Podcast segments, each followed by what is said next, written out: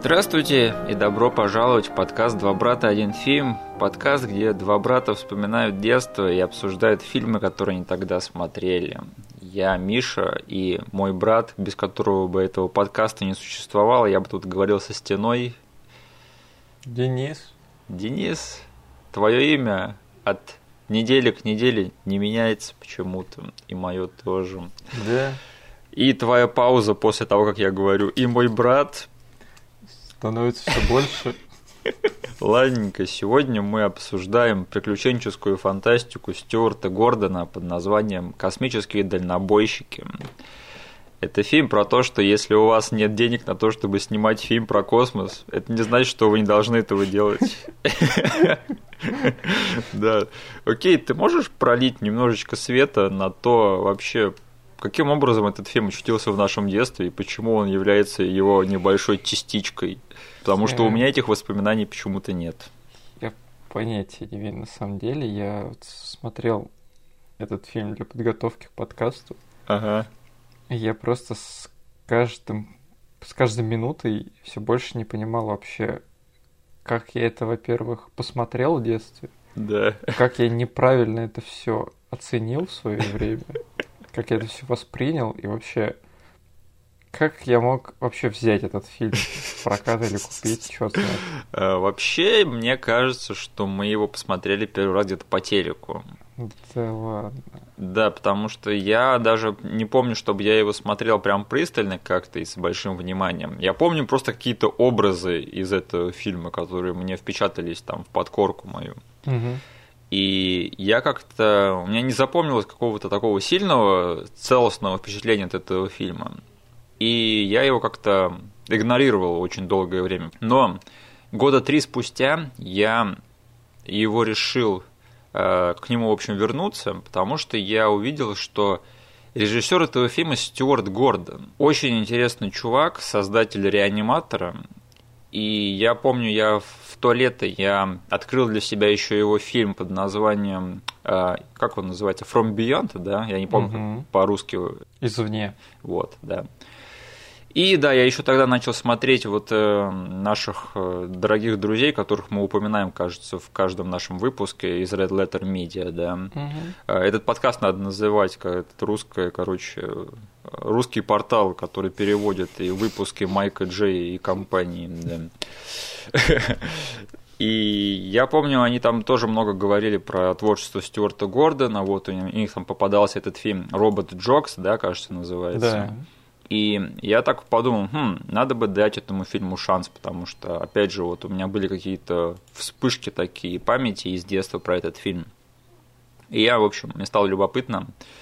И я, значит, ну, я сел посмотреть этот фильм, и, черт возьми, я им очень сильно прям насладился, и это был такой прям всплеск эмоций. Я, я-то думал, что это фильм такой очень-очень такой Б-класса, и который как бы не относится к себе с самоиронией.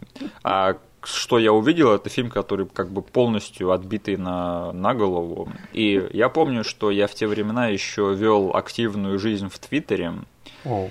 Да, и я помню, что я написал тогда, что Space Trackers это, короче, эпизод светлячка под кислотой. И у меня примерно такие же впечатления сейчас вот на третий мой просмотр, они в принципе и сохранились. Конечно, у меня уже не так как-то резко эмоции всплеснули от этого фильма в этот раз, потому что как-то... Ну вот эта вот переоценка, которая случилась у меня три года назад, она дала намного больший всплеск эмоций, чем сейчас. А сейчас я уже такой подошел к этому немножечко с завышенными ожиданиями, поэтому э, у меня так выровнялось впечатление об этом фильме, да. Но, опять же, загадка того, как этот фильм попал нам на глаза в детстве, она как бы до сих пор не дает мне покоя, потому что это явно был не прокат, и, скорее всего, это был какой-то показ по телевизору, и я даже сделаю дичайшую догадку, я не знаю, я говорю чисто благодаря своему подсознанию, что это был канал ТНТ. Вот тот канал ТНТ, у которого была еще такая круглая, круглый логотип, да, с Мгм. такой синий, который мне впечатался в мозги благодаря э, бесконечным записям мультсериала Sailor Moon. Я буду продолжать настаивать на том, что я этот первый раз фильм посмотрел на кассете. Потому что я помню даже, как она выглядела. Ого, так. Да, Может есть- быть, мы с тобой посмотрели как-то, ну, самостоятельно, и ты, и я. Да, я даже сейчас пытаюсь вспомнить, я вспомню, что я видел... У меня сейчас, короче, образы этой кассеты в голове лежащие. Она лежит на прилавке того проката, который был у нас за мостом, помнишь, в угловом магазине? Так, это который, ну, ты сейчас в наших краях не бываешь, да, поэтому Да. Ты, не, ты не знаешь, какой сейчас там магазин. Да. Но который, типа, он то ли гастроном назывался, то ли как-то Да. так. То есть у нас Окей. было две точки самых больших. Это наш подпольный мужик-прокатчик. О, да, солист группы Smash Mouth. Да, мужик из подвала. Не-не-не, он больше был похож на Мэтта Грюнберга. Да, точно. Может, это был он? Э, А как его? Офицер Мэтт Паркман из Героев, да? Да. Лучший друг Джей Джей Абрамса. Вот, к нему нужно было идти, если ты хочешь какую-нибудь такую вообще концентрированную дичь, Да. выбранную как бы зрелым мужиком для того, чтобы пара детишек посмотрела. Да. Вот. А попсовой точкой был вот этот вот угловой гастроном. Да. И у них там все было супер цивильно обставлено. Я к ним приходил, у них была даже такая своеобразная папочка, где они в файликах хранили распечатанными весь список фильмов, которые у них есть сейчас Да. э, в ассортименте. Я просто иногда приходил, делал вид, что я хочу взять что-то на прокат, и просто смотрел этот список, и с умным ли- лицом потом уходил, типа, я ничего у вас стоящего не нашел. На самом деле у меня просто бабла не было, чтобы взять прокат что-то. Не, блин, я помню, как в детстве было прикольно просто подойти к прилавку, где вот стояли все эти библиотеки кассет, и Мгм. просто посмотреть на разные обложки Да. и повоображать себе, что стоит за этими фильмами. Да. Э, Зачастую эти образы, они оказывались намного интереснее, чем самих фильмов, которые оказывались на этих кассетах. Да, и вот я на том самом прилавке помню, что рядом с этой книжкой лежит вот эта кассета Мгм. «Космический дальнобойщик». То есть, значит, все-таки мы брали ее в прокат. Возможно, я вот просто не помню, в каком режиме тогда мы с тобой находились. Мог ли я что-то посмотреть без тебя по, по видоку? Э, Я думаю, мог легко, да. То есть там, пока ты... Ты же тогда full тайм был в садике, а я после школы, у меня было несколько часов, когда я мог какую-нибудь дичь посмотреть, тех же этих космических дальнобойщиков. Мгм. То есть, вот я помню, что именно это была прокатная кассета, потому что если мы ее купили, она бы хоть как-то бы там сохранилась сейчас у тебя в коллекции, мне кажется. Да. Вот. И потом уже по телевизору я помню, что я крутил. Это был либо ТНТ, либо с меньшей вероятностью ТВ-3 мог потом еще крутить ее более в позднее время. Мгм. Вот. Ну да, ТНТ тоже мог спокойно, вот в, там у них вроде они в конкуренцию с СТС, они показывают свой кино в 22.00. Да. Они могли спокойно Комедия, крутить. в, комедия Да. в 22.00. Вот, они могли спокойно крутить такого э, сорта фильм. Поэтому вот я бы прям сто процентов не полагался на мою память, но что есть, то есть. Э, Кстати, помнишь, по ТНТ вместе с мультиками Sailor Moon там показывали в рекламных паузах тот мультик про чувака, который вечно застревал там то ли на острове, то ли где-то там в озере. Который орал, И который орал «Help». да. И я так и не нашел этот мультик в эру интернета. Что это такое было? Я тоже помню, что я в, где-то в конце нулевых предпринял попытку найти. У меня тогда еще скиллы по гуглёшке не такие прокачанные были. Я тогда ни черта не нашел. Возможно, сейчас мне стоит второй, этот, второй заход сделать. Я хочу попросить помощи у наших слушателей. Если вы поняли, о каком мультике мы говорим, то, пожалуйста, помогите нам в комментариях. Это Там- набор коротких скетчей, где чувак попадает в плохие ситуации и Да. потом начинает кричать help. Help! Блин, как вот прям как сейчас помню все это. Э, я- я- Интересно, это наш мульт или зарубежный? Зарубежный, Точно? Точно, мне кажется, точно. Окей. А этот прокачик, про которого мы говорили, который Мэтт, э, Мэтт Паркман, Грег Грюнберг, он же работал просто в течение там нескольких лет на разных точках проката. То есть его где-то там либо увольняли, либо точка проката закрывалась. И он просто переезжал в другую. Мгм.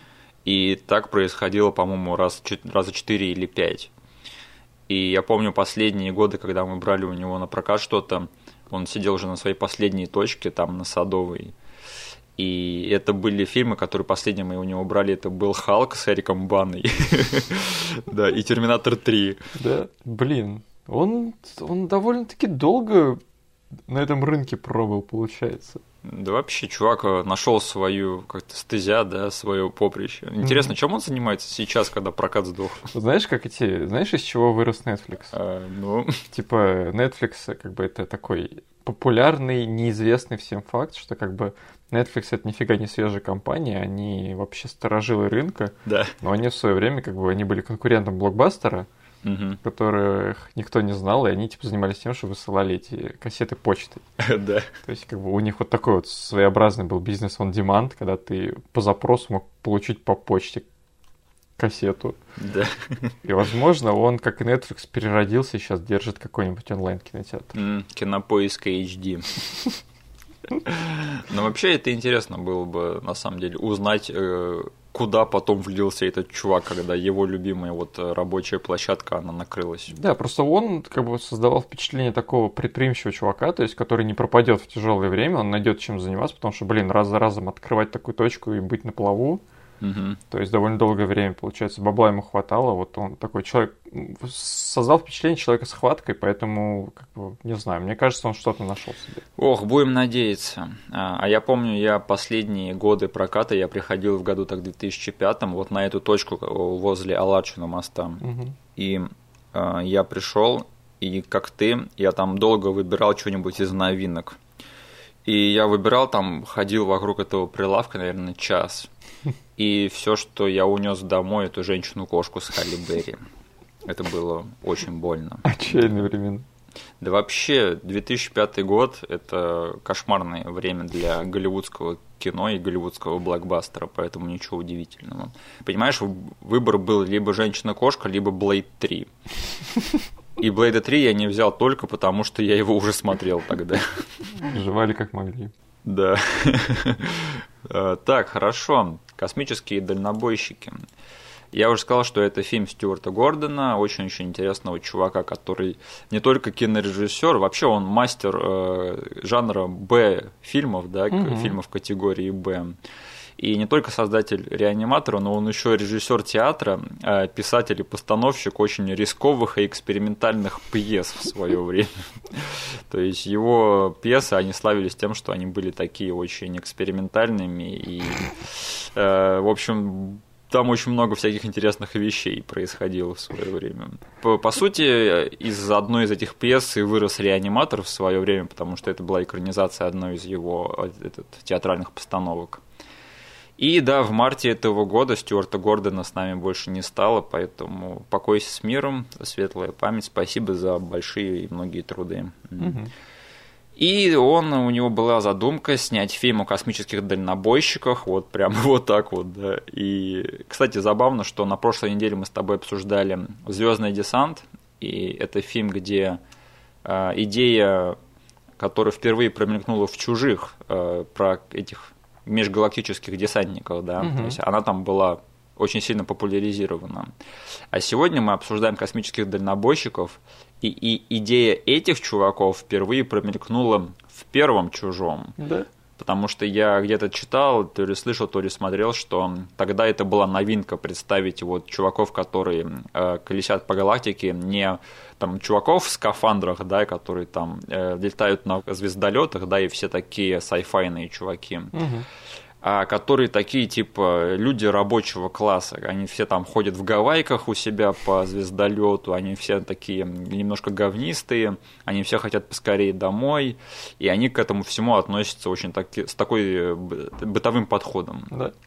И сегодня мы обсуждаем космических дальнобойщиков. Это фильм, который взял эту идею и просто побежал с ней очень-очень далеко. Э, конечно, может быть, не в плане бюджета да, и, и размаха, но в плане развития этой концепции я считаю, что тут, этот фильм точно заслуживает упоминания. Я этот сейчас посмотрел критику этого фильма была очень жесткая в свое время, то есть там 8% на Rotten это, блин, пипец. И я на самом деле удивлен, что этот фильм не стал более культовым. Как-то я не вижу, что этот фильм где-то вспоминают сейчас и упоминают и обсуждают его.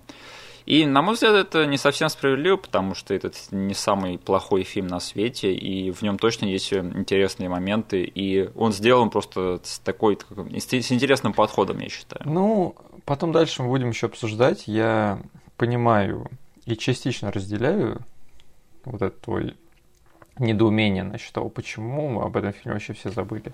Угу. Но как бы прям культовым ему стать, я считаю, помешали некоторые все-таки моменты, угу. которые мы, наверное, потом обсудим. Но вот если брать направление, то мы с тобой сходимся в направлении, но в дистанции не совсем. Но я на самом деле скажу так, что вот, например, ну, фильм класс 1990 года, 99 -го года, угу. помнишь, мы обсуждали? И да. я там сказал, что это культовый фильм, но он слишком сильно похож на очень многие другие фильмы. Да.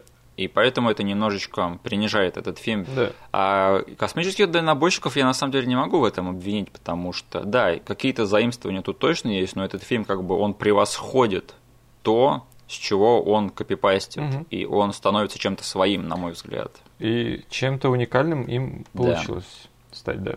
Да. Тут э, как бы ты прав полностью. Окей, э, я предлагаю вернуться в ранние деньки двух братьев одного фильма, немножечко поподробнее обсудить сюжет этого фильма, потому что я думаю, очень многие наши слушатели либо не смотрели, либо даже не слышали про этот фильм, поэтому рассказать поподробнее, о чем это кино, я считаю, имеет э, место быть уместным. Да? Окей, э, наш главный герой нашего фильма это опытный такой пожилой космический дальнобойщик, которого играет Деннис Хоппер. Угу. И да, он такой весь пожилой и так далее и тому подобное, он такой весь заматеревший, и к нему набивается в напарнике молодой дальнобойщик, да, э, которого играет 6 э, градусов двух братьев одного фильма Стивен Дорф. Будущий Росомаха, по мнению Миши. Да, хэштег Дорф на Росомаху. Давайте, ребят, я хочу, чтобы это сегодня трендилось в Твиттере. Помогите мне, пожалуйста. Дорф на Росомаху. Кстати, он в своем таком периоде карьеры, когда он уже не в Ночи страшного суда, да, но он еще не злодей из Блейда. Да. Он ищет самого себя. И когда мы думаем уже, что этот фильм превратится в космическую версию сериала «Дальнобойщики», помнишь, да? Да. Пошел ты нахер, козел. Жми ёкарный бабай, да?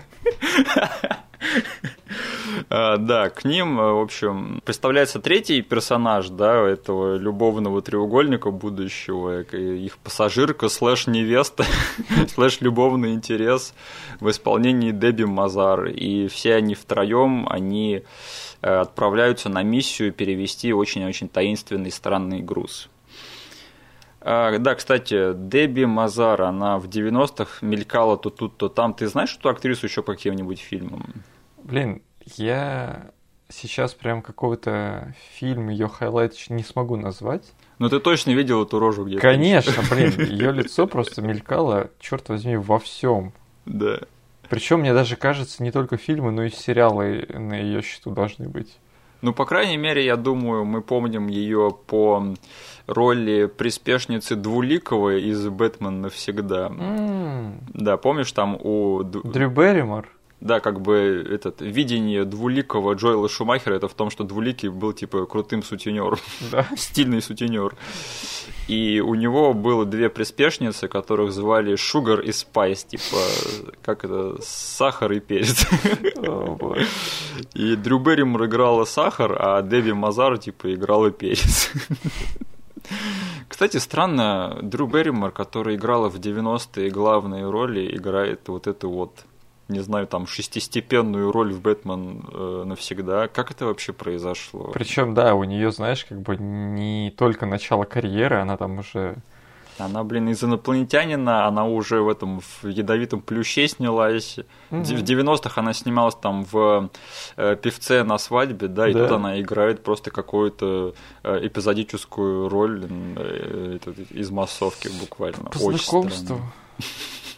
Это, наверное, было просто прикольно, знаешь, засветиться в фильме да? про Бэтмена в 90-е. Mm-hmm. И да, что я хочу сказать. Во-первых, блин, а какая неблагодарная роль у Дебби Мазар в этом фильме? То есть, знаешь, я знал еще по, по постеру, по премису, что как бы mm-hmm. там должен быть какой-то любовный треугольник, но я должен тебе сказать, Это, наверное, один из самых странных любовных треугольников вообще, которые я встречал в фильмах. Я прямо вот записал у себя в обсудить то, что у трех главных героев в этом фильме просто самые странные отношения между главными героями, которые я видел в своей жизни в любом фильме. И я хочу добавить, что к концу к ним добавляется четвертый персонаж, и от этого их отношения становятся еще более странными. Ну, типа в космосе, да, и в будущем, как бы все границы были приступлены, поэтому никого уже ничем нельзя удивить, наверное. Да. Э, да, в общем, давай немножко обсудим их отношения, потому что, в общем, Деннис Хоппер, он берет ее к себе на борт, потому что он в нее влюблен и он хочет сделать ее своей женой. И она садится к нему, потому что ей надо добраться до Земли, она официантка на какой-то там космической станции, и ей надо просто вот срочно и во что бы то ни стало попасть на Землю. Потому что у мамы операция. Да. Что-то такое. Да, да. И она соглашается стать его женой в обмен на то, что он отвезет ее на землю. То есть там надо сказать, что этот перс, он уже несколько раз по пьяни или в шутку ей предлагал, э, типа, выйти за него. То есть Деннис Хоппер, он в этом фильме такой старый безумный старикан, похотливый, который не может добиться внимания одной и той же официантки, и он просто на ней зафиксирован. То есть да. у него какое-то странное есть помешательство на вот одной этой женщине во всей галактике, и он никак не может добиться ее внимания. Поэтому единственный способ э, сделать ее своей, это, короче, сделать ее своей рабыней. Да. То есть я тебя везу на Землю, да. а ты там выходишь за меня. Ваши главные герои, ребят. Э, и Стивен Дорф, в общем, добавляет э, какой-то своей своего ингредиента во все это, когда становится напарником Денниса Хоппера и начинает крутить шуры-муры с этой его будущей женой, невесткой и пассажиркой. И она особо не против. Да. В общем, все это должно привести в итоге к тому, что как-то это все здоровым образом должно разрешиться, но что-то как-то, по-моему, этого не происходит. Просто в один момент у Денниса Хоппера как-то случается прояснение разума, да, и он говорит, ладно, ребят, я пожертвую собой, чтобы вы были нормально вместе друг с другом. То есть у него как будто бы на секундочку здравый смысл врубился, он типа, так, ладно, этот брак, он как бы все равно здоровым не получится, когда ты просто человеку угрожаешь, что ты не повезешь его на другую планету. Да. Типа, мораль этого фильма такова не заставляйте людей выходить за вас замуж. Это знаешь, что это так называемый стержень произведения. Все равно лучше историю любви, чем 50 оттенков. Но э, Дебби Мазар, я хочу сделать ей большой комплимент, потому что она эту неблагодарную роль, во-первых, очень-очень морально странного персонажа, который готов отдаться там в рабство. Она еще и, не знаю, процентов 80 этого фильма, она ходит, э, в общем, в одном нижнем белье. И она просто накидывается на эту роль вообще без комплексов и, и без оглядки. И она, в общем, видно, что она чувствует себя комфортно в этом фильме. Я не знаю, может быть, она так играет, возможно, ей на самом деле пофиг, но она с этой ролью справляется. И угу. я считаю, она заслуживает э, какое-то упоминание за это. Угу. Кстати, э, раз уж выдался случай, надо поздравить Дебби Мазар с выздоровлением от коронавируса недавнего. Блин, откуда, откуда вообще эта инфа известна кому-либо? Ну, эта актриса сейчас ведет довольно активную жизнь в социальных сетях, а, да? поэтому да, поэтому она как бы Дебби Мазар, она вообще интересная тетка, она, она скорее такой персонаж, нежели актриса, то есть она примерно играет одни и те же роли во всех фильмах, и она типа какая-то там известная личность на американском ТВ и вообще там в американской поп-культуре, особенно в 90-х. Поэтому неудивительно, что сейчас, возможно, она не так часто мелькает, но у нее есть кое-какое последование в социальных социальных сетях, поэтому недавно она делилась историей про то, что она переболела ковидом. Окей. Okay. Да. Как, как топикал, да, сегодня вообще в тему? Я думал, она вообще исчезла в одночасье. Я ее помню даже по сериалу «Антураж», где она играла кого-то там. А, она играла этого пресс-агента главного героя. Да. Окей. Карьера, значит, у нее все еще есть. А, в общем, да, я на самом деле еще хотел сказать, что для настолько трешового фильма у этого фильма не такой уж последний актерский состав, потому что, ну, Деннис Хоппер и Стивен Дорф, я думаю, в 90-х еще были не совсем последними людьми, потому что, ну, на самом деле у этого фильма как бы такой подход, что в нем должны сниматься какие-нибудь там, не знаю, э, помоги мне, какие-нибудь совсем-совсем актеры Б-класса. Когда ты смотришь на э, графу режиссера, видишь там Стюарта Гордона, ты как Да. бы хочешь не хочешь, но представляешь себе, что ага, там вот эта его шайка-лейка типа, с Джеффри Компсом и, и же с ними типа снимается. Да, кто, какие известные актеры были в, робе, в роботе Джокси? Да не было их. Да, а тут, блин, Деннис Хоппер э, и Стивен Дорф. Ну, то есть люди, которые, ну, как будто бы не на своем месте немножечко. Мгм. И у меня есть даже небольшое объяснение этому. Так. Потому что если посмотреть... Вот ты сказал, что у этого фильма как бы... Если у вас там нет денег, вы- но вы хотите снимать фильм про космос, то есть... Но если посмотреть э, на всю фильмографию Стюарта Гордона, Мгм. «Космические дальнобойщики» — это не самый дешевый фильм в его списке. Я читал, что у него получилось выбить бюджет под этот фильм после того, как его предыдущий фильм э, снискал успех в Европе. Мгм. А, а знаешь, какой это был фильм? Какой? Э, Фильм, который очень многие помнят по своему детству, наверное, который я до сих пор не смотрел, вообще даже не знаю, что это за кино. Фильм э, «Крепость» с Кристофером Ламбером. М-м. Да, ты знаешь это кино, нет? Нет. А вот я часто слышу там вот от каких-то наших сверстников, что типа это был фильм их детства. М. Поэтому вот этот фильм как бы был успешен в Европе, поэтому Стюарту Гордону в Европе, опять же, удалось найти нормальный бюджет, ну, нормальный, в кавычках, бюджет под э, космический фильм э, про дальнобойщиков. То есть в рамках творчества Стюарта Гордона бюджет 25 миллионов долларов, который есть у космических дальнобойщиков, это просто космические деньги. Извините за каламбур. Вот, но а, потому что в других фильмах он очень редко, он вообще не выходил, мне кажется, за рамки 10 миллионов. То есть вот тот же, та же крепость снята за 8, реаниматор там вообще меньше миллиона стоил. Мгм. И там 3-4 ляма это его рабочий бюджет. Но тут, как бы, понятное дело, амбиции, космос, все дела, нужно было больше денег. И те 25 миллионов, которые он выбил, для него это просто огромные деньги. Но для жанра sci-fi это копейки.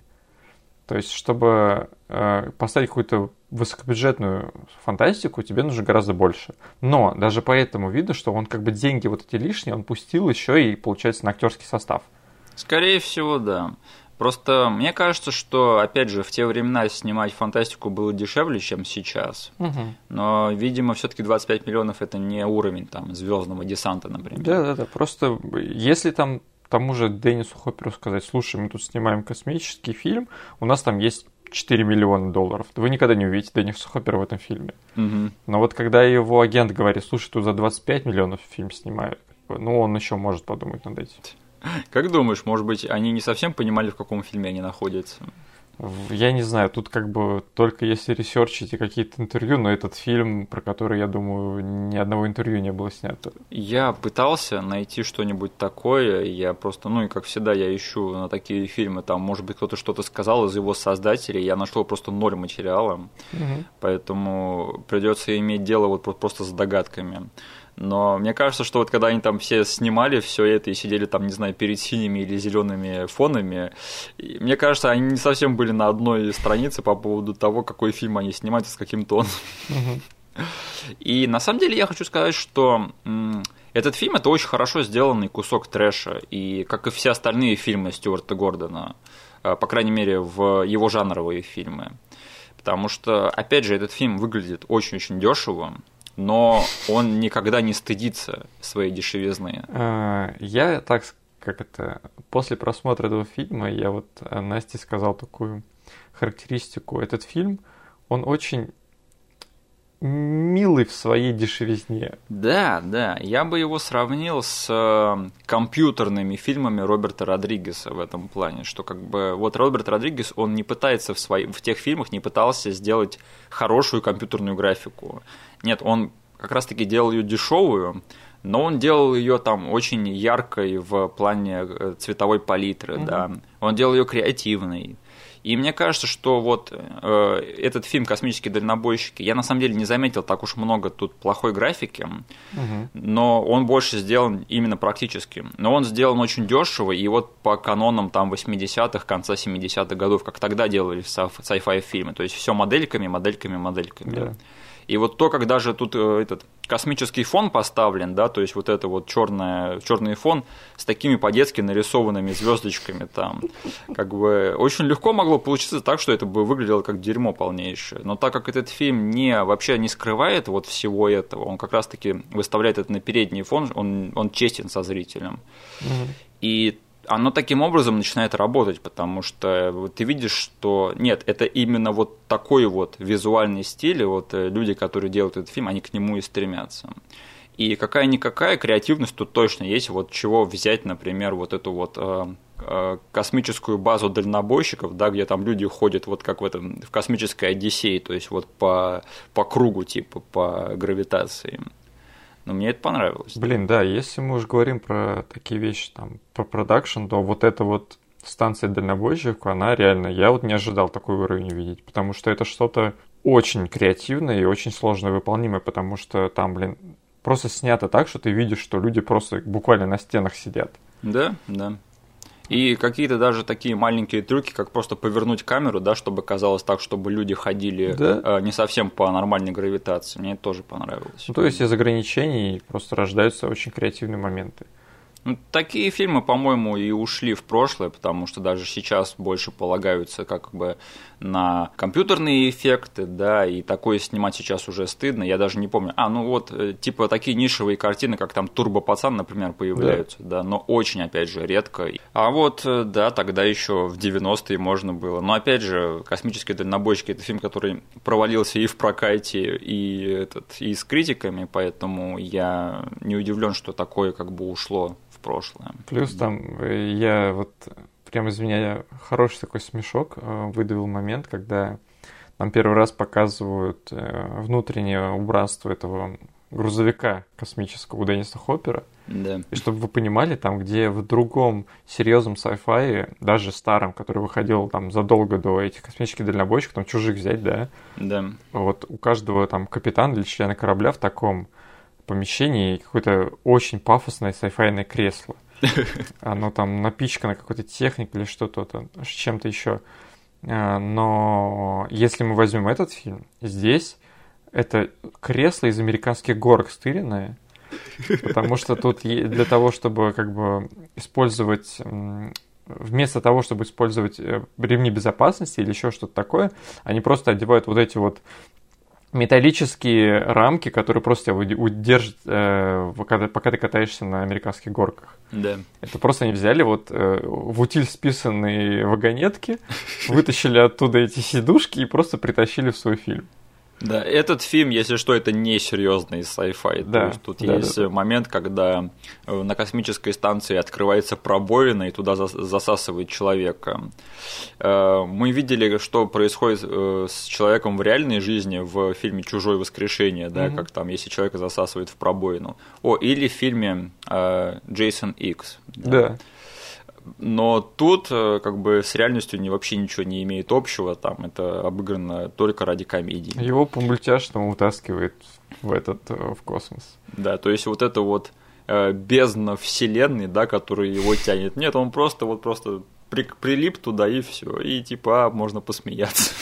Итак, а, в общем, наши герои, они тащат через галактику какой-то странный груз, пока у них развивается их странный любовный треугольник и что происходит, их захватывают космические пираты. Угу. Лидером которых оказывается а, а 6 градусов двух братьев одного фильма. Да. Кто это?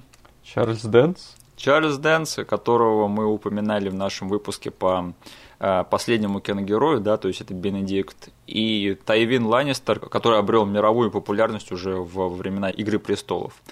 И черт возьми, э, блин, Чарльз Дэнс, он просто крадет этот фильм, потому что вот всегда было видно, что чувак просто не против поиграть какую-то дичь. Ну, как это? Надо сразу сказать, что он у нас появляется в фильме в двух образах. Да. Потому что он в самом начале нам дают э, как-то setup того, что везут наши герои. То есть у нас есть Да.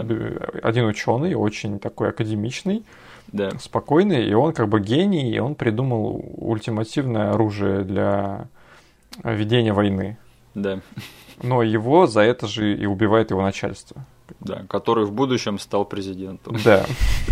Вот. И мы думаем, что этот персонаж умер, но как бы ошибка еще, которую я заметил во времена, когда мы, я смотрел этот фильм на кассетах. Вы не должны запихивать главного злодея на обложку фильма. Потому что у меня на обложке типа, был показан этот персонаж, и когда я видел его в детстве, в самом начале его убивать, я думал, да нет, как он же вернется, он же на постере, блин. Э, Я, кстати, запомнил образ главного злодея как раз-таки из детства. Это просто один из самых вот ярких впечатлений, что у меня осталось с того самого просмотра. Вот этот вот чувак в плаще, в кепке и в, в очках. Да. Да, потому что потом этот ученый возвращается как предводитель спейс-пиратов. Вот это вот арка, да, просто из ученого тихоня, которого предает начальство, до лидера космических пиратов, которого Да. все боятся и который сам полумеханический. Да, между всем этим, то есть его там э, дезинтегрировали, Мгм. оставили в окружении его инструментов, и как бы не оставляйте дез- дезинтегрированного ученого наедине с его инструментами, он себе забацает новое тело. А мы хотели посмеяться над тем, что этот фильм ни про что, да, в нем нет морали. В общем, блин, я на самом деле прям снимаю шляпу. Опять же, как и Дебби Мазар, который просто накинулся без комплексов на свою роль. Опять же, Ча- Чарльз Дэнс просто британский театральный тренированный актер, просто, да, он настолько как-то как-то вообще э, с таким, с такой самоотдачей подошел к роли чувака, который на там 90% роботизированный, и которому, чтобы заняться любовью, надо завести свой понятно, что сделать. Причем буквально завести, как, э, Да, ты как бензопилу. бензопилу, да. Там подергать вот эту штуку. Да, И которая еще не работает, да, и он там стоит, пытается ее починить. да. Ну как такое дерьмо можно выдумать? Я просто не понимаю. чувак, мы говорим о фильме Стюарта Гордона. Чарльз Дэнс это такой типа Алан Рикман номер два, да, который в Британии он был известным театральным актером, прямо вот престижным, но которого в Голливуд звали сниматься на один трэш. И который в итоге остался в попкультурном сознании благодаря тому, что они вляпались в какой-то там тот или иной популярный franchise, да, Мгм. то есть у Алана Рикмана это «Крепкий орешек» и «Гарри Поттер», помимо прочего, а у этого Чарльза Дэнса в итоге стала «Игра престолов». Мгм. Но тем не менее, Чарльз Дэнс, несмотря на то, что он отличный актер, он снимался во, в большом количестве всякого дерьма, и на удивление он везде играет очень-очень хорошо. Я даже помню, вот э, даже в его дни популярности Игры престолов он все равно снимался вот в этом фильме э, Дракула не, не рассказанный, да. И да, тоже фильм полное дерьмо, и Чарльз Дэнс там был просто великолепен в роли вурдалака, который живет в пещере и превращает главного героя в вампира. Знаешь, мне теперь интересно хотя бы ролик на Ютубе найти, либо просто посмотреть момент его игры в фильме V 3D. Блин, а он там есть? Да, он играл Лорда Дадли. А, блин, и ты мне сейчас продал, не знаю, найти этот фрагмент Чарльза Дэнса в этом фильме, потому что я точно знаю, что это оно того стоит. И это 14 год, и это значит, он параллельно со всем этим получал зарплату, снимаясь в «Игре престолов». Так, по-моему, он до сих пор всем этим занимается. И, и в прошлом году вышел фильм «Годзилла» против э, этих трех чуваков, как он назывался, «Годзилла. Бог монстров», кажется, да. Да. И даже там Чарльз Дэнс играл просто дефолтного bad guy я, который там... Ну, он там злодей играл. Да, он играет там человеческого злодея в фильме про монстров, да. Это всегда очень нужно, чтобы в фильме про монстров был человеческий злодей. В общем, да, Чарльз Дэнс великолепен и заслуживает просто... О, опять же, даже за роль в Space Tracker'ах он заслуживает очень-очень больших... Блин, я э, только что вспомнил, что он же в «Чужом 3» снимал. Кстати, да, он же снимался в «Чужом 3», и я даже сам для себя это открыл с большим удивлением, и он же там играет этого чувака доктором, Да. который, типа, становится любовным интересом Рипли в этом фильме, Мгм. И потом он становится первой большой жертвой э, Да. чужого в, э, в третьей части. И это, типа, его смерть ознаменовает ознаменует э, для сюжета Чужого 3 то, что типа серьезное дерьмо началось. Да, как-то, я только что хотел, у меня чуть не вырвалась фраза дефолтная, которую я хочу использовать в таких случаях, типа там дерьмо полетело на вентилятор, но я себя осек, потому что вспомнил, что в этом фильме буквально типа... Да, слишком рано, слишком рано. Да-да-да, чувак, всего дерьмо летит на вентилятор.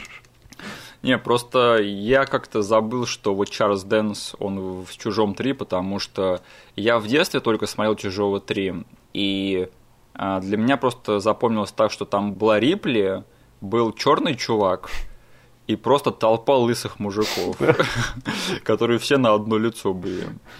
И уже когда я пересматривал этот фильм в свежей памяти, я открыл для себя, что а, а, офигеть, то есть один из этих лысых чуваков это Чарльз Дэнс, и еще там несколько знакомых лиц среди этих лысых чуваков точно есть. Mm-hmm. Да. Там даже этот Холд МакКеллани играет, который, помнишь, в бойцовском клубе мелькал. Mm-hmm. Он, он играет одного из чуваков, который нападает на Рипли в той самой сцене. Mm-hmm. Да. Окей, э, вот мне что больше всего понравилось в всем, во всем этом замуте с космическими пиратами. Даже не понравилось, потому что говорить, что понравилось, это немножечко проблематично. Но что я оценил для себя – значит, там заходит быстренько тема про то, что над персонажем Дебби Мазар сейчас надругается толпа космических пиратов. Да. И, короче, я не знаю, это, конечно, очень проблематично, но ее отношение ко всему этому, я скажу, я такого еще не видел нигде. Потому что она говорит, типа, мне главное попасть на землю к матери. Если для этого надо пройти через вот это вот прокобесие, окей, типа. И даже когда она потом спасает положение тем, что она предлагает саму себя вот этому вот лидеру пиратов, типа, ну давай пойдем, типа, разберемся со все, с этим побыстрее. Я не знаю. Я так скажу, я не буду размусолить эту тему, да. как ты сказал, проблемную, но для меня ее взгляд на ситуацию был неожиданностью в этом фильме. Такой, знаешь, типа, хо, я как бы не ожидал, что персонаж будет вести себя именно так в этой сцене. Да, потому что ты типа, это очень большой троп э, sci-fi, да, О, что да. сейчас кого- кого-то изнасилуют, особенно банда каннибалов или пиратов или каких-нибудь еще чертей. И это типа просто как бы фильм за фильмом повторяется эта формула, что как бы у нас есть мужские персонажи, которые начинают на себя рубаху рвать, лишь бы спасти этого женского персонажа из этой ситуации. А тут она берет и сама спасает положение. Да. Э, в общем, это, конечно, безусловно, проблематичный момент, но чисто вот с художественной точки зрения я скажу, что он не безинтересный, потому что вот это вот она берет как бы и все вот это вот напряжение они берут и снимают, типа, и это превращается все в шутку. Да. Э, я, по крайней мере, такого нигде больше не видел, и э, Возможно, такой сюжетный поворот требует какого-то больше такого э, нового подхода переосмысления. Мне кажется, такой надо использовать почаще. Да и вообще, типа, мне нравится, когда любая из каких-то заезженных тем да. сцен или тропинок неожиданно для меня или интересным образом изламывается. То есть всегда я в плюс для, для фильма записываю. Да. Конечно, это нельзя, чтобы это превратилось в то, чтобы облегчить отношение к сексуальному насилию. Конечно, да но чисто чтобы поржать в тупом космическом фильме класса Б, я считаю, что э, это не так уж и неуместно. Да, да, то есть это фильм, он изначально как какой-то космический фарс разыгрывает себя. Да. И вот в нем это, не знаю, я бы не сказал, что прям супер неуместно. Это не какое-то... Это фильм, этот фильм, как тогда они правильно поняли, и в итоге как бы история это подтвердила, этот фильм никакого влияния ни на кого не возымел. Угу. И еще надо сказать, что этот фильм проходит по той тонкой грани, потому что там все к этому идет, да, что это случится. И в итоге, как бы, это все обращается в еще большую шутку, когда вот этот вот лидер пиратов, он, у него не получается себя завести. Да. Вот если бы этот фильм все-таки довел эту сюжетную линию как бы до, до того, к чему все шло, то это был бы другой разговор. Мы бы совсем в другом ключе это сейчас обсуждали, да. Да, мы бы сказали, вот ведь больной фильм. Угу. Но то, как это все-таки в итоге обыгрывается, я считаю, что как бы в принципе закономерно. И да, и этот фильм получает от меня пропуск, скажем так.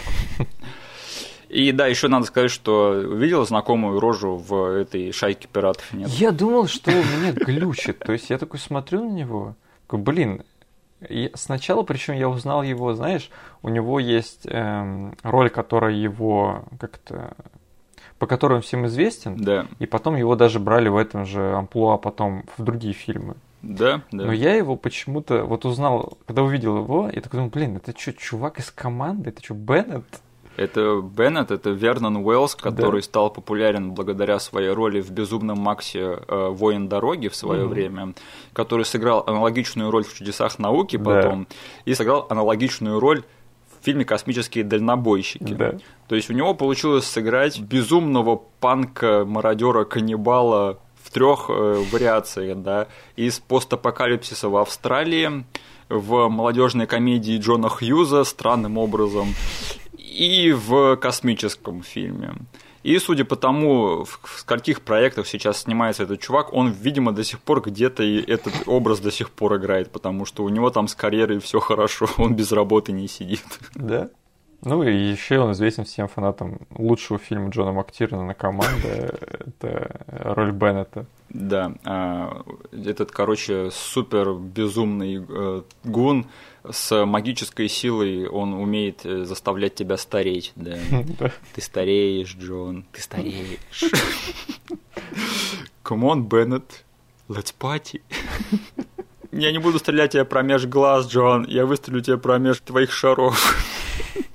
Все, Миш, завязывай. Ты сейчас превратишься в, то, в тот видос с цитатами из шварценеггеровских фильмов. Выпусти пар Беннет. Да. А, так, и что происходит, в общем, как разрешается эта сюжетная точка с пиратами. В общем, их спасает не э, сексуальное насилие и не Деби Мазар. Их спасает э, груз, который они перевозят, который оказывается очень-очень странной копией, э, не копией, а этим миксом из Терминатора, Чужого и Хищника который э, в начале фильма нам показывает, что персонаж Чарльза Дэнса, он типа изобрел вот этих вот чудиков. Угу. И это было его оружие. И как оказывается, эти чуваки перевозили в будущем именно вот эту вот штуку.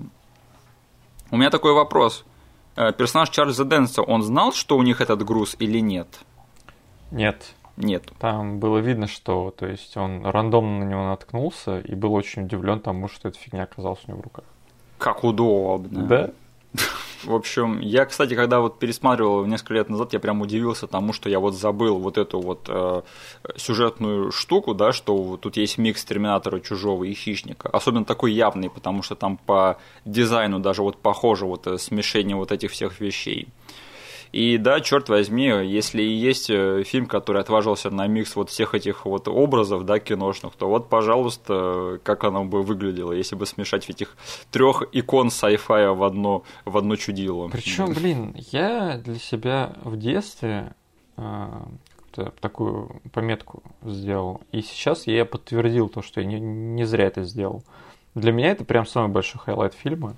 Угу. То есть вот эти вот монстры и роботы, фиг знает. Я как бы до сих пор как-то не могу отойти от того, что ты не упомянул то, что эти чуваки еще и на Гайвера похожи. А, есть дело, да. Вот, потому что как бы у нас есть э, продюсерская компания, которая поучаствовала в создании Гайвера, а она как да, бы еще да. и поучаствовала в создании этого фильма. Ну так это Стюарт Гордон, он же хороший друг Брайана Юза, да, да, да. поэтому есть, неудивительно. И я вот в детстве мешал именно образы Гайвера, Чужого и Хищника, то есть вот этих трех чуваков. Угу. И, блин, мне кажется, то есть большая часть бюджета ушла на актеров. Да. И просто другая очень приличная часть бюджета, мне кажется, ушла просто на этих чуваков.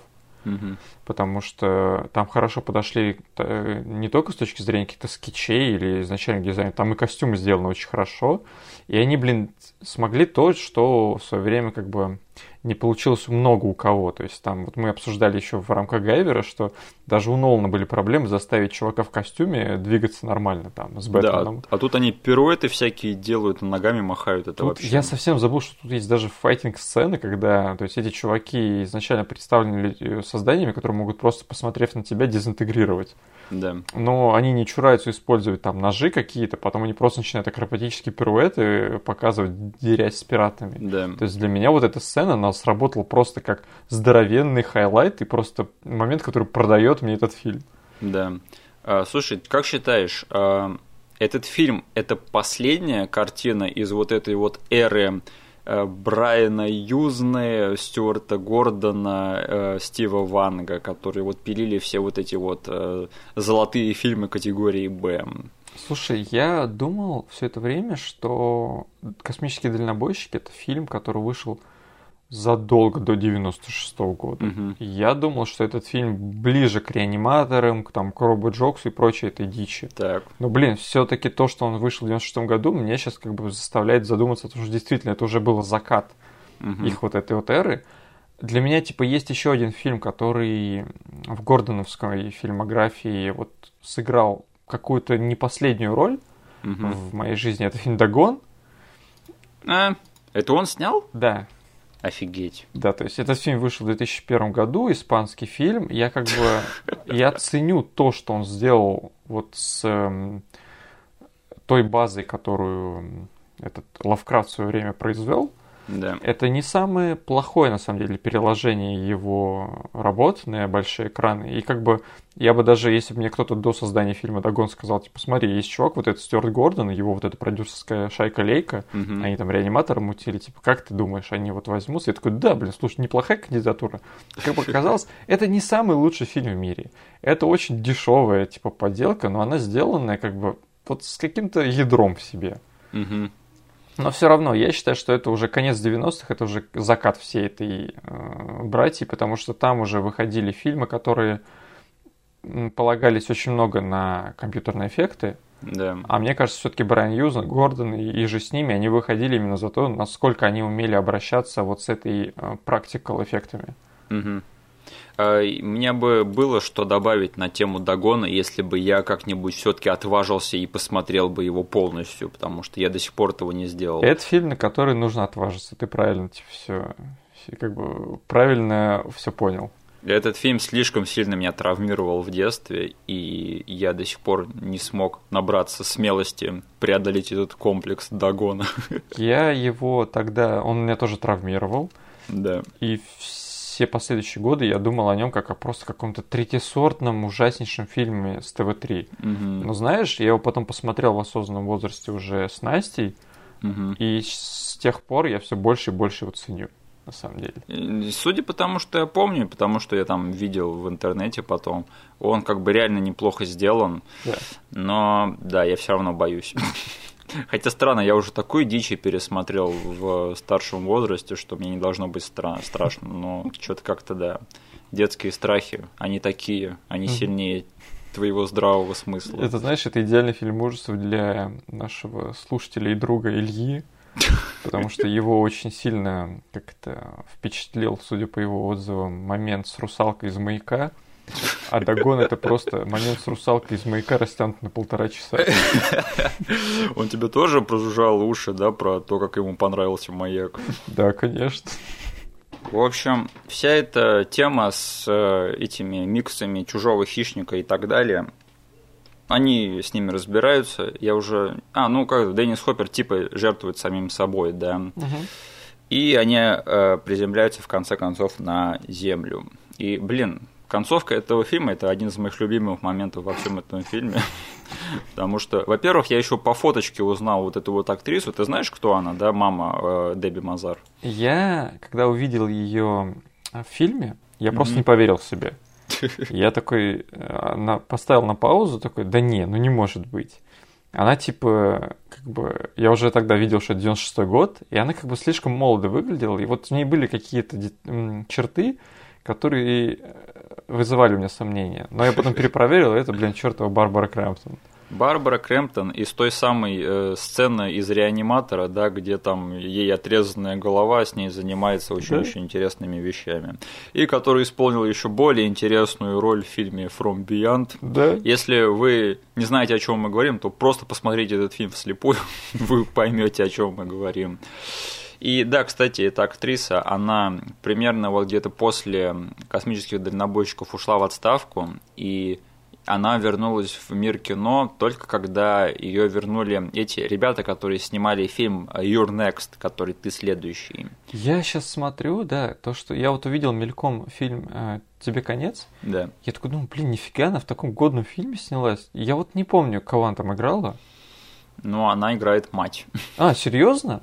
Ну да, там же большое семейство этих взрослых Да. э, чуваков, и среди них есть э, такие пожилые мать и отец. Она играет мать этого Блин, я семейства. про- проглядел, значит.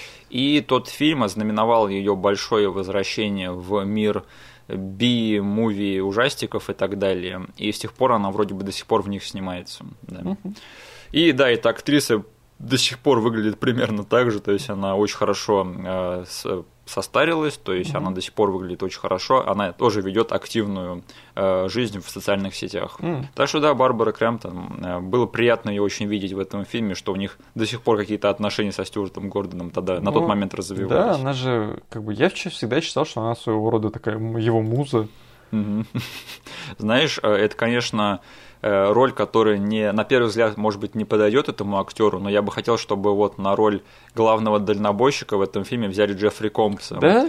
И он бы прям вот взял и очень сильно бы как-нибудь вжился в эту роль такого пожилого, такого заматеревшего старого дальнобойщика. Тогда бы твист с их романом в конце еще больше бы глубины заполучил. О, да. А на роль этого э, вместо Стивена Дорфа, да, надо было брать Джека Армстронга. Это, Слушай, Кто это? это этот, э, разбавленная водой версия Марка Хэмилла из Гайвера. А, это. Ну, не зря, что не зря я его забыл. Блин, бедный Джек Армстронг. Его забывают даже чуваки, которые про него подкасты делают. Вот, вот ведь, блин, такой человек существует, да, просто что, что с ним такое, вот почему он такой, почему его все забывают на свете. Кастинг-директора Гайвера 2 про него забыли. Люди, которые смотрели фильм в детстве, про него забыли. Что, что вообще такое На постер вместо него Марка Хэмилла запихнули. Да, это рекламная кампания Гайвера про него забыла. Блин, бедняга просто. Окей, что еще происходит в концовке этого фильма? Туда приезжает поблагодарить, короче, за то, что они предотвратили нашествие вот этих вот э, роботов на Землю. Президент мира, да? которого играет чувак, который, опять же, убил вот этого вот ученого, который изобрел их в начале фильма. Да? Я такой подумал, президент мира, это что, это то ли сиквел, то ли приквел пятого элемента, что ли? Э, Смотри, если э, президент мира из э, пятого элемента это Обама, то президент мира из этого фильма это Трамп, да? Да? Как вот это вот вообще мы с тобой связь нашли. Сейчас вообще в политоту идем, скатимся. Не надо. Да ладно, про американскую политику, я думаю, можно шутить. Главное, не шутить про нашу политику. И, в общем, этот президент приезжает и дает им очень большую сумму денег, да, за то, что они спасли э, мир, за то, чтобы они заткнулись и не разговаривали про все это. Э, Слушай, стоит углубиться в то, что этот чувак, он отжал вот этих вот роботов, да, у Чарльза Дэнса, и потом стал президентом, а эти роботы все равно от него каким-то образом улизнули. Тут есть какая-то связь, какая-то логика, или в этом вообще не стоит разбираться? Подожди. Так. Этот чувак, у него были планы. Потому в самом начале фильма, чтобы использовать этих роботов э, там в своих целях. Для захвата Земли вроде. Да, для захвата Земли. И, судя по всему, ну как бы заказ же есть на то, чтобы доставить этих роботов на Землю. Мгм. Я типа две эти вещи связал, как бы я не до конца понял его план, но судя по всему и то, что он хотел прикрыть это все, как бы всю эту инфу в конце, то есть он все еще был замешан в каком-то деле с этими роботами. Ну, просто я не понял, вот с того момента, как э, он убивает Чарльза Дэнса в начале, он типа, вот этот весь его план захватить Землю с помощью роботов, он типа осуществился в этом промежутке, что Я ли? не понял. Вот то есть- у меня тоже большие вопросы. Я точно, я знаю, что эти роботы не просто так летят на Землю, им там, то есть заказ есть на них, Мгм. и этот чувак про них в курсе, но тогда каким образом он между всем этим делом стал президентом и, грубо говоря, добился своего каким-то другим путем? И еще упустил этих роботов из-под своих, там, из-под Да? своей власти, потому что ему пришлось их доставлять через всю галактику. Да? Опять же, я думаю, что тут особо никакой логики нет, и в этом разбираться бесполезно. Просто чувак, который был плохой в начале, он оказался плохим и в конце. Мгм. Вот и все. И что происходит, в общем, а, они изначально принимают эти деньги, то есть Деннис Хоппер говорит, типа, да, давайте возьмем, и вот вам деньги, Дебби Мазар и Стивен Дорф, вы, короче, женитесь, и все будет у вас хорошо, не надо там поднимать бучу. А Стивен Дорф, он типа идеалист, он говорит, мне не нужны эти грязные деньги, берет и выкидывает этот чемодан с деньгами в окно. И этот чемодан приземляется прямо на крышу лимузина этого президента мира. И все это вместе взрывается. Потому что он и планировал взорвать наших героев. Вот это вот вообще, я не знаю, это очень банальный урок, то есть не, не подкупайся, да, деньги это плохо, и оставаться честным это э, намного важнее, чем деньги и материальные блага. Но я никогда не видел, чтобы это подавали в настолько крутой оболочке. Да, то есть для меня вот последняя вот эта сцена в больнице, она вообще работает как какой-то отдельный скетч на телевидении. Потому что вот реально вырезай и просто куда-то запихивай, потому что там все прекрасно. Там нам, как это, есть момент, который, я понимаю, что он только меня рассмешил, и, возможно, еще какого-нибудь больного придурка. Но там есть момент, когда, знаешь, ты подъезжает вот этот эм, президент мира, там как бы хайп вокруг творится, все с ума сходят, хотят как бы наших героев тоже поблагодарить. Там есть момент, когда чувака на, в, в инвалидном кресле просто отпихивают с, с этой с лестницы. То есть как бы сам по себе вот в отрыве от контекста этого фильма этот момент не очень как бы веселый, но то, как это снято и то есть, комично показано, что хайп настолько велик, что они даже инвалида с лестницы спустили. Потом, как бы, что происходит? Врывается очень карикатурная охрана президента. Да. Представляете себе каких-то клонов, фиг знает, э, каких-то э, людей, сбежавших из детского телевизионного шоу. Я только так их могу воспринять. Да. Вот. И просто, что наши герои такие, это что? Тот самый президент мира приехал.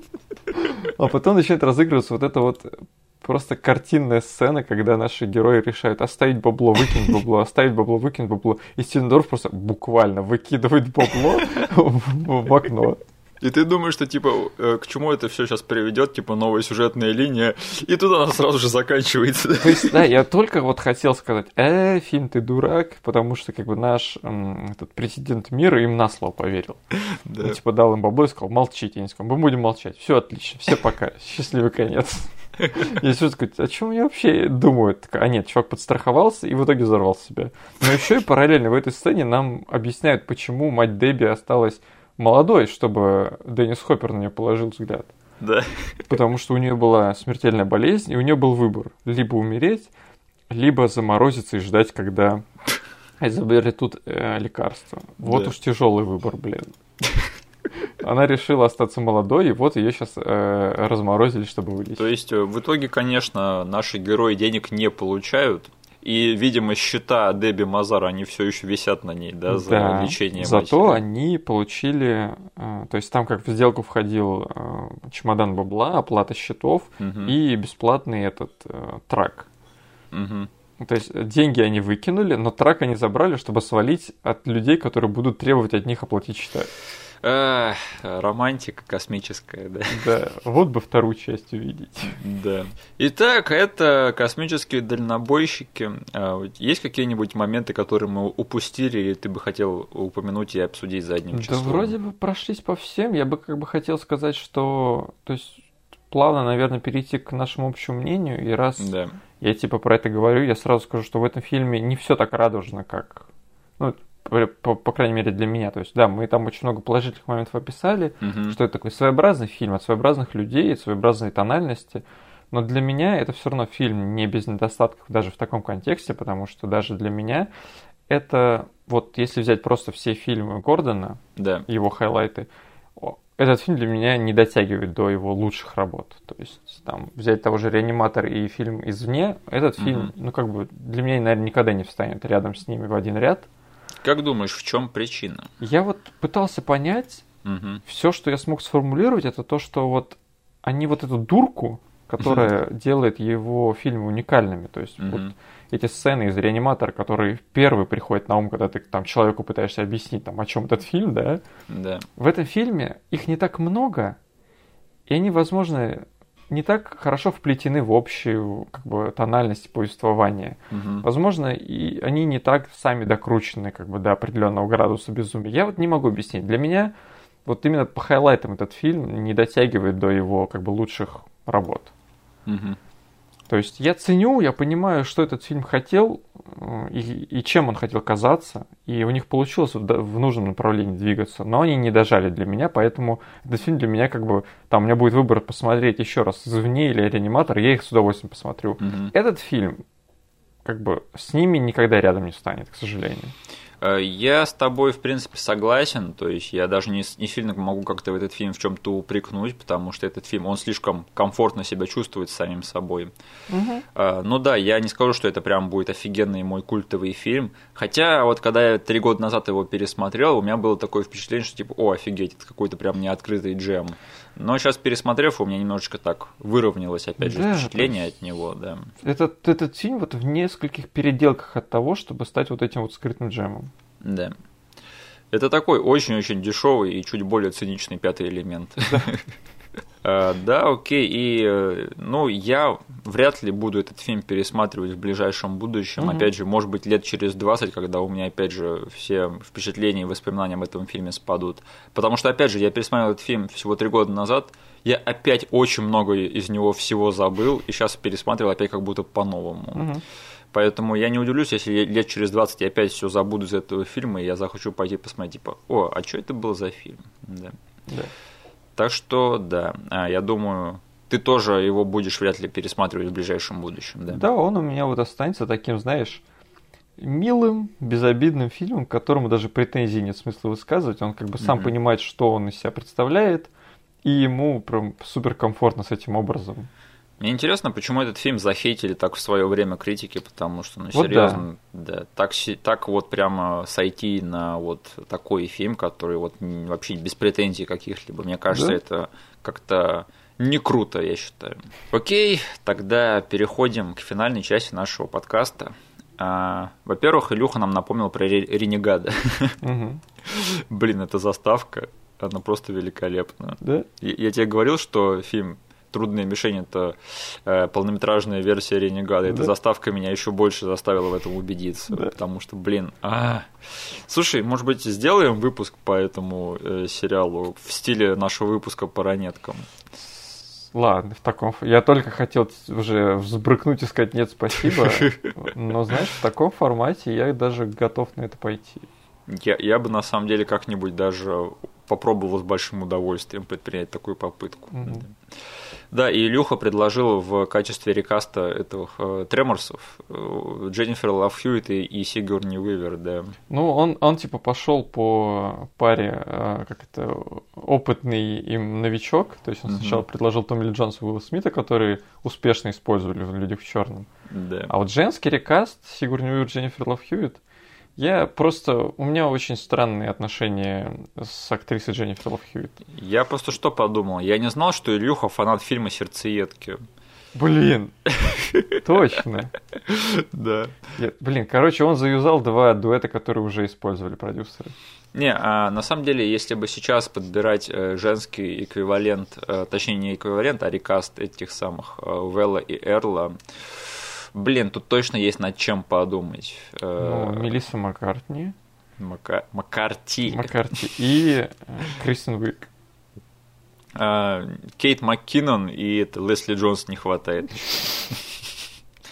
Ты можешь просто брать любые, любых двух женщин из охотников за переведением, миксовать их в любом порядке, и у тебя получится отличный фильм.